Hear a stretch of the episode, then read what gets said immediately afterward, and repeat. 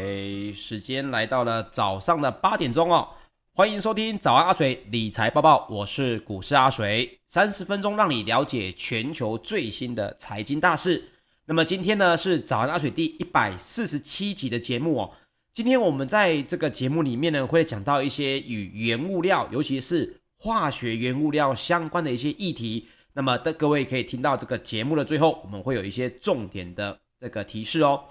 好，首先我们现在讲一下全球的财经新闻，在这个假日呢发生了什么新的变化哦。首先，我们来现在讲一下美股方面，受到了这个辉瑞治疗新冠肺炎的抗病毒药丸哦传出的佳音，还有美国的非农就业的报告表现相当的亮眼。这个激励之下呢，四大指数哦在五号是全面的刷新历史的收盘新高。道琼工业平均指数在十一月五号中场是上涨了百分之零点五六，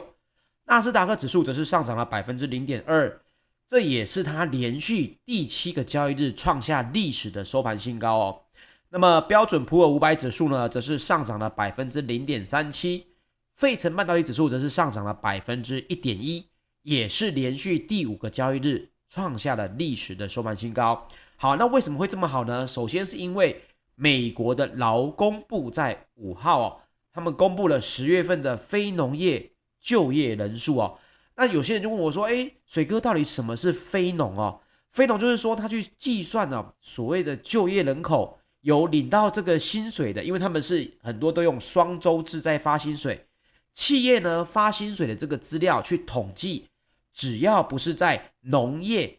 就业以外的所有的这些就业人口呢，都算是在这个。”非农就业报告里面，那目前这个人数呢，在最新的十月份哦，是新增了五十三万一千人，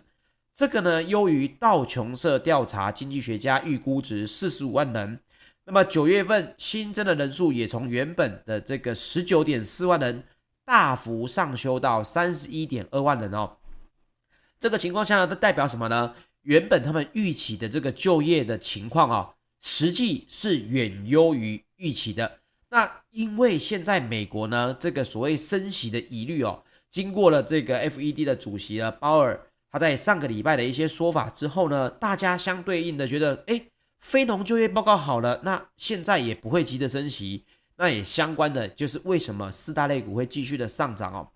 那另外，辉瑞在五号就宣布，实验中的这个 COVID-19 抗病毒的药丸。如果呢，跟一款人类免疫缺乏病毒，也就是 HIV 的药物一同使用的话，可将有重症重症风险的这个成人住院哦或死亡几率降低了百分之八十九这么多。那么辉瑞的董事呢，Scott 博士在七号就表示，拜登总统的工作场所义务性疫苗接种政策将在一月初生效。那届时呢，美国的疫情也可能会结束啊，这个就是现在美国他们现在上班的人口正在吵的哦，就是说，如果你超过多少人以上的这个公司呢，你的员工就必须要都打完疫苗才可以到公司来上班哦。那很多人当然就因此有一些问题啊，有一些人有些纠纷。那么现在呢，包括了这个抗病毒的这个药丸哦，呃，实验结果呢也比预期好非常的多。那目前看来，有可能受益的这些经济重启类股哦，有机会再来迎来一波这个高潮。那么辉瑞呢，也闻讯大涨了百分之十点八六，创下了八月二十三号以来的收盘新高。那不过呢，先前已经率先开发出 COVID-19 抗病毒口服药丸的这个美商哦，默沙东呢，则是应声下挫了百分之九点八六。那另外，还包括了这个疫苗类股哦，走势也都相对应的疲弱。目前呢，决定要来下修二零二一年新冠疫苗营收预估值的 mRNA 疗法以及疫苗生技业者哦，这个莫德纳四号呢大跌百分之十七点八九之后，五号呢继续下跌了百分之十六点五六哦，那创下了这个七月十三号以来的收盘新低。另外，辉瑞的新冠疫苗德国合合作伙伴呢，BNT 也同步崩跌了百分之二十点九二，也创下了七月十四号以来的一个收盘新低。其他包括这个疫苗生技开发商啊，Novavax 也大跌了百分之十一点二七哦。所以可以看到，辉瑞的这个治疗型的这种药丸呢，目前对疫苗股的这个杀伤力哦是非常的大，因为毕竟你可以等到诶不小心感染了之后，再来吃这个相关的这个疗程治疗，就好像这个感冒你不打流感的疫苗，诶，虽然大家会觉得建议你去打，可是如果你不小心得了这个流感的话，你也有相关的这个药物可以治疗。那么大家的恐慌哦，就会相对应的少一些。那么上述的这个消息呢，已经是先激励了美股的经济重启概念股哦，当中包括了联合航空、美国航空，也都分别大涨了百分之七点二六以及百分之五点七七。嘉年华邮轮集团以及皇家加勒比邮轮呢，也分别上涨了百分之八点三五跟百分之八点九五。那另外，就业市场也如期的复苏，但是目前看起来还是要花上几个月才能够达成就业最大化的这个状态。那么现在随着辉瑞这个 COVID-19 药丸的利多消息出炉，强劲的就业报告呢，目前应该是可以缓解部分的供应链危机啊。不过供应链危机被解决了，另外一个东西还是要注意的，就是所谓的能源跟。大宗商品以外的原物料哦，比如说化学原物料也是有涨价的这个情况。那各位可以在这个目前转向这个重启概念股之余呢，可以来看一下，如果在明年一月经济真的如同这个疫情真的像美国说的，哎，要来结束了，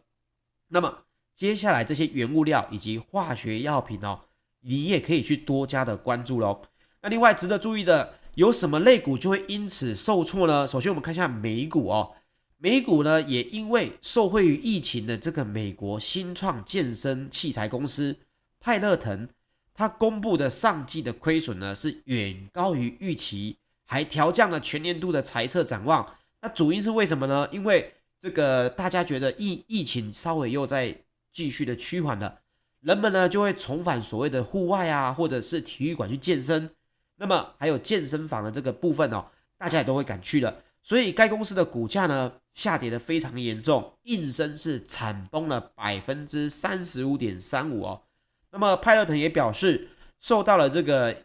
包括预期的这个疫情呢有可能减缓，还有供应链的持续挑战呢，他们的执行长啊说这是被迫使得公司下修了猜测。那其他的居家概念股呢也都是同步的走低。包括了这个云端视讯会议技术啊，Zoom，以及这个随选视讯的这个 Netflix，也都分别下挫了百分之六点二以及百分之三点三九。好，那我们在标题里面有提到哦，现在目前电动车呢，各位知道这个巨兽当然就是特斯拉，但是呢，包括了这个其他的这个新创的电动车制造商哦，比如说像是这个最新的哦，我用这个拼音大家就会比较好记哦。R I V I N A L 这个 Rivian 哦，它最新呢将在本周进行首次的公开 I P O。那么十一月五号的时候呢，它大幅上修了 I P O 的预期发行价，使得这个整体的最新的新创电动制造商呢，它的估值上看的七百亿美元。你会说，哎呦，这家公司好像在台湾比较少听到嘛，哦，但是各位可以知道的是。这家公司呢，其实背后有亚马逊跟福特的资金的撑腰，所以它也有望成为今年规模最大的 IPO 案之一哦。那么根据现在五号呈送给美国证券交易委员会的这个更新资料，这个他们本次的 IPO 呢将会出售一点三五亿股哦。那价格呢也不只是以前的五十七美元到六十二美元，目前价格已经上调到了七十二到七十四美元。那根据这个说的法的话，自二零一一年开始，只有两家公司在 IPO 的时候上市募资超过了八十五亿美元，一个是阿里巴巴，另外一个呢就是 Facebook。那这是第三家哦，有望呢这个整体的 IPO 的这个期望值有可能会超过一百亿美元的这家新创电动车公司。那目前看来，如果如果它的承销商有充分的行使这个股票的选择权，有额外购买股票的话，总估值将会来到七百亿美元。诶，听起来七百亿看起来很多，可是这不知道多或少哦。如果我把这个传统的汽车公司的这些估值跟各位来报告，你就大概知道七百亿其实算不少哦。福特公司的估值大概也就大概是七百七十亿美元，那么通用汽车的这个估值呢，大概就是八百五十亿美元哦。所以呢，包括了这家这个新创电动车公司哦，他们目前的这个 IPO 的路演哦，就是 roadshow 十分的成功。那他们主要的电动车主打的会是什么呢？会是这个电动皮卡以及中型 SUV。那各位觉得，诶，电动车不是现在大家都还在讨论这个充电桩不够啊，充电时效太长啊？原因为什么这么热门？这也是阿水之前在提电动车跟大家一直在提的哦。如果电动车要能够持续的发展，首先就是所谓的商用化。那目前亚马逊因为也有背后的资金挹注，为亚马逊专属开发的电动货车，目前亚马逊呢已经订购了十万台的电动货车，目标呢是在二零二二年，也就是明年要来启用一万辆，二零三零年呢要来达到十万辆上路的这个情况哦。所以呢，包括了这个新创的这些电动车的厂商，市值一上市就已经逼近了所谓的原本的传统车厂哦。各位呢可以看一下这个话题，一定会持续的延烧喽。那另外本周呢，今天是礼拜一嘛，那本周有什么比较值得注意的这个时间点呢？有，首先是周二，也就是九号，明天联准会的主席。鲍尔将要出席联准会跟欧洲央行以及加拿大央行共同举办的这个多样性大会。那鲍尔将会在大会上面发表谈话。目前大家市场在聚焦说，鲍尔应该会针对目前全球面临的高通膨现状，进一步的做出更多的这个说法啊。所以明天鲍尔又要来说话了。那另外礼拜四呢，礼十一号，欧佩将会公布每月的能源短观报告。将会对全球的原油需求跟供给的概况给出一个预测，以及相关的相应路径哦。那原本大家也知道了，OPEC Plus 呢上周召开的十一月的部长级的监督会议哦，是维持每个月增产四十万桶的计划不变嘛。这个在节目当中阿水跟大家分享过了哦。他们呢原本就是在去年以及前年呢受，应该说今年跟去年哦受创的实在太重了，油价呢不断的下跌，因为需求减少。所以短线上面呢，应该会维持增产计划四十万桶不变。那目前看起来呢，也是这样子哦，也是相当于不鸟这个白宫哦，不断要求欧佩增产的这个呼声。我想你是欧佩 Plus 的这些国家，你也会这样做啦。为什么？因为你美国不是没有石油啊，你有页岩油，但是呢，第一，你释放的量呢也没有很多。第二呢，你也没有在出口，你只供给你的国内在使用，甚至呢，你还有十大进口国，这个加拿大也是你的进口国，所以呢，你一边的不说你的石油供给的问题，你不断的要求欧佩去增产哦，那这件事情当然欧佩的这个相对应的反抗呢就会比较多一些。那另外，周三呢，也就是十号，美国要公布十月份的消费者物价指数哦，就所谓的 CPI。那目前预期是十月的 CPI 将会 CPI 将会年增来到百分之五点八，比九月的五点四来进一步上升哦。那另外联准会还是在认为说高通膨是短期的现象。那市场的经济学家呢也多数是认为这样子。随着塞港呢持续，还有供应链短缺以及薪资上涨等三大因素，美国的通膨率呢也预期会在第四季哦继续的维持在高档。好，接下来我们来分享一下欧股方面哦。欧股呢，同时也是受益的这个美国辉瑞药厂的这个新冠肺炎的这个药物哦，可以大幅降低住院的风险。那另外呢，财报也相对应的乐观，泛欧指呢是微涨作收，整个本上一周的整涨幅呢来到了百分之一点七。那另外，辉瑞原本不是说嘛，这个临床实验结束的其中十其中分析哦，就显示哦。有百分之八十九的几率可以降低住院跟死亡的风险。那么目前因为药效极佳，所以辉瑞已经停止试验了，直接呢准备向 FDA 申请紧急使用许可哦。那这个许可如果通过的话，代表什么？代表它就可以马上供给给全球目前有可能染疫以及已经染疫的人员来服用。那这个消息一出呢，欧洲的旅游股也跳涨了百分之一点四，包括了瑞士的免税店业者哦，Dufree 也大涨了百分之十点一。那另外包括了美国的联准会、英国的央行以及欧洲央行，目前的发言呢，也都是相对应的鸽派，也就是放任市场呢继续的经济复苏。所以虽然这个德国工业指数哦是意外的下滑，法国的工业生产指数也是意外的萎缩百分之一点三。不过呢，整体欧洲的气氛哦，目前看起来也是朝着往所谓的经济复苏股来去做这个资金的流动。好，那接下来我们来分享一下石油方面。纽约商业交易所十二月的原油期货在十一月五号收盘是上涨了百分之三点一，来到每桶八十一点二七美元。那另外呢，欧洲的 ICE 期货交易所近月布兰特原油则是上涨了百分之二点七，来到每桶八十二点七四美元。那么我们刚好提到，石油输出国组织跟产油盟国呢欧佩 Plus 在十一月四号的会议是维持。十二月只增产每天四十万桶的原定计划，拒绝了美国要求大幅增产的这个呼声。那么沙国的能源大臣呢，他这个亲王哦，他就出来表示，他说呢，产油国是担心增产过快，会在抗击疫情跟经济复苏的过程当中呢，再度的遇到了挫折。那么也称呢，由于消费放缓，石油库存将在二零二一年底。跟二零二二年初来巨出现巨大的增长，那么根据以往的这个计算呢，哈，如果以现在的这个能源价格来说的话，他们呢要来维持在有获利的话，大概是要维持每桶七十美元以上。那么以前的节目当中就跟大家来分享过，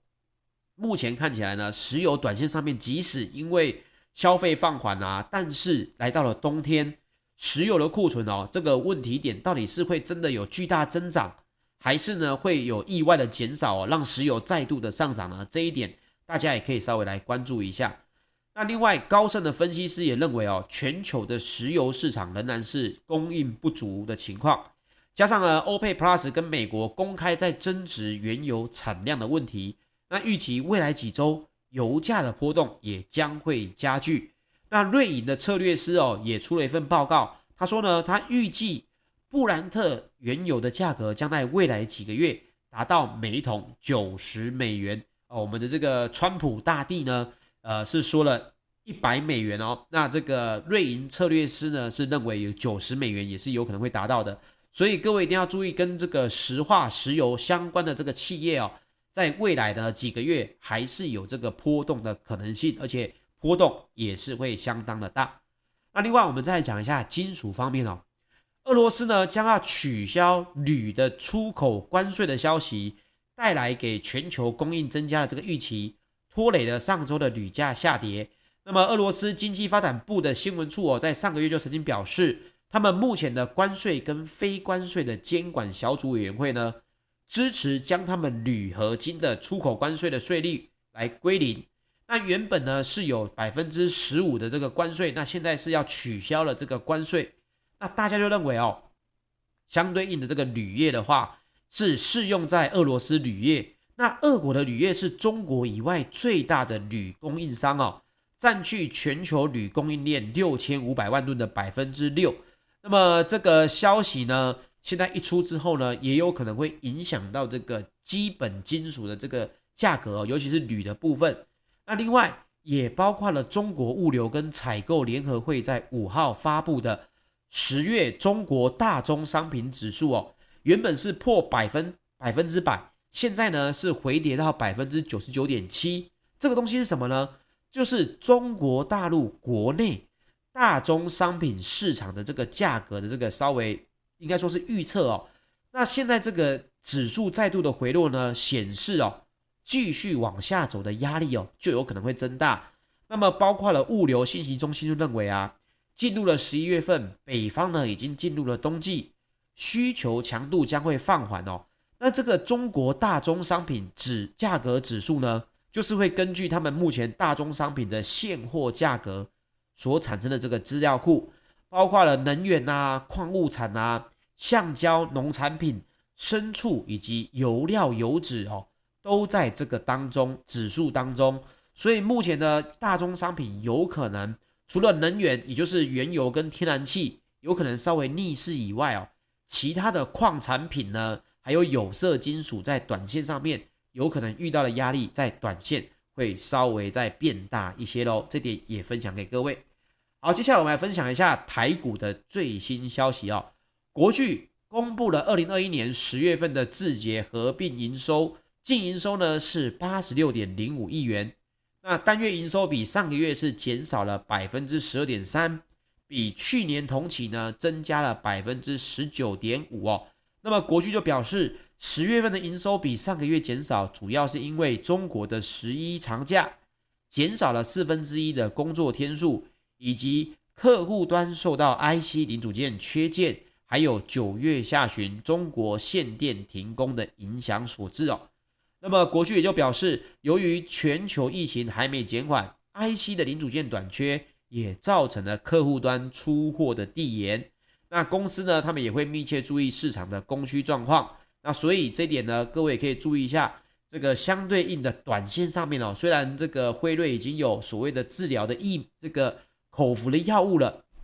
但是呢，这个相对应的。财报哦，可能在近期呢会受到影响，包括供应链缺工以及中国限电的这个影响哦，短线上面还是会展现在财报里面。那各位可以相对应的来关注一下了。那另外我们一直提到的这个，除了包括了原物料在上涨之外，有什么东西也在上涨呢？就是化学品哦。国际的尿素呢价格是飙涨了，十月下旬呢是急速飙涨到这个整体哦。七百八十美元，比第三季底的每吨四百美元呢，几乎要倍增。那么台肥呢转投资的朱拜尔也将直接的受惠，获利呢将会陡峭的拉升，这是这个媒体媒体的说法哈。那那个台肥呢也是母以子贵，加上本业持续呢稳定的带动，第三季的纯益呢将有望呢季增超过四成。那么本。本季的每股纯益呢更有望哦，做一望二，上看两元。那么台肥转投资的这个公司哦，朱拜尔肥料就是其跟沙乌地阿拉伯的沙特基础工业公司哦合资成立的，可以就地取得沙国丰富且相对低廉的天然气原料。那台肥呢是持股五成。那朱拜尔的营运呢，主要是受惠国际尿素价格波动的影响。那尤其哦，这个中国大陆现在限制。这个尿素在上个礼拜这个新闻蛮大的嘛哈，限制它的尿素的出口，韩国呢是受瑟瑟发抖啊，因为韩国的柴油啊需要这个所谓的这个尿素的添加，所以呢相对应的这个钢铁啊也有人说到会用到这个相对应的尿素，所以今年上半年的尿素呢平均均价上涨了三百美元哦，那上涨到三百美元，那十月份呢下旬是一度来到了这个七百八十美元。那目前看来，台肥的认列的获利呢是吃补的哦。去年认列朱拜尔的收益是四亿元，今年上半年的倍增呢已经超过了十一亿元。那么法人现在目前是看好说全年获利的贡献应该会来到二十五到三十亿元，比去年是多出五到六倍哦。那每股情谊呢也可以来挑战近七年的这个新高。那另外其实也不止尿素了哦。包括了其他像是乙酸乙酯，还有这个聚丙烯呢，价格其实在短短两个月内哦，也都是上涨的。像是乙酸乙酯哦，这个东西是干嘛用的呢？它主要是这个硝酸纤维素，还有这个瓷漆，还有飞机翼部涂料这个溶剂。当然，它应用范围也非常的广哦，包括人造皮革啊、电极板啊、人造丝，还有可以清洁纺织品。这个呢，食品上面也都会用到这个所谓的乙酸乙酯哦。那这个东西呢，目前看起来在八月份的价格才在每公斤四十台币左右，最新的时候呢，已经来到了每公斤六十元哦，等于这个上涨也是将近了百分之呃，应该有百分之二十五，百分之五十有喽。所以呢，这个价格包括了这个化学品的价格也都数在多数在上涨。各位呢，除了这个台北的这个尿素之外，也可以来关注一下其他的。化学品的这个价格哦，是不是也相对应的增加？有没有办法对你的所谓的这个持股呢、营收呢，来达到更好的一个挹注哦？这一点大家也可以稍微来关注一下喽。OK，以上呢就是今天的节目内容，谢谢大家的收听。如果你要听重播，可以到 YouTube 频道搜寻股市阿水。谢谢各位，我们明天早上八点再见，大家拜拜。